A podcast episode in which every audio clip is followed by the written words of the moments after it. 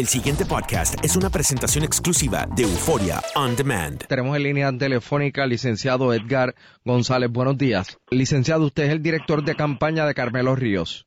Correcto, correcto. Eh, acaba de hablar aquí hace algunos minutos Norma Burgos, preocupada eh, porque el equipo de Carmelo Ríos solo ha producido eh, tres o cuatro observadores de cara a la elección especial del sábado. ¿Qué dicen ustedes? Pues mire, gracias por la oportunidad. Eh, si es correcto, nosotros hemos sometido solo los nombres de los representantes a la Junta eh, Central porque nosotros le enviamos una carta a la distinguida comisionada eh, solicitándole explicación de dos errores que entendemos que tenía el reglamento.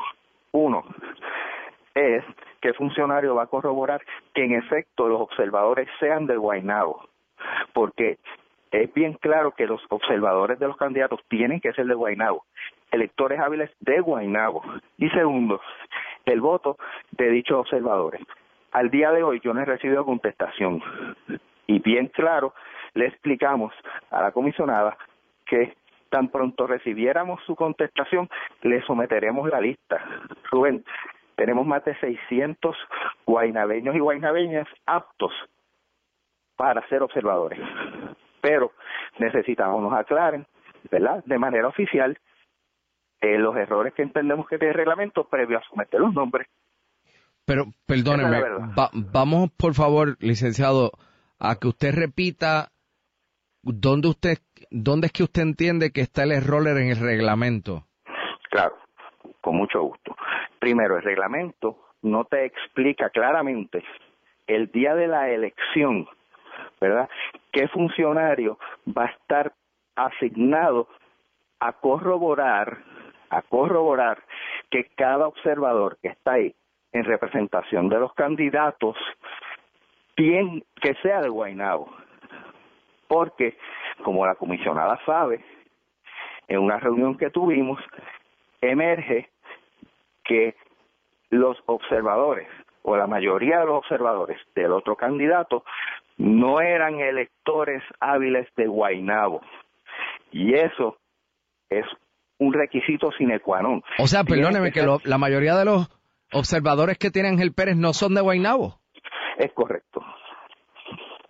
Por lo menos eso surge de una reunión electoral que se celebró eh, recientemente y nosotros levantamos la preocupación, pues mira, el día de la elección tiene que haber un funcionario designado, ¿verdad? En el reglamento que me corrobore eso, porque si no va a ser el primer escollo a las 8 de la mañana o antes.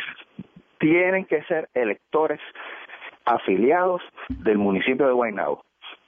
Y hoy exhortamos, ¿verdad?, a nuestra comisionada a que nos conteste cuándo se va a aclarar ese asunto en el reglamento.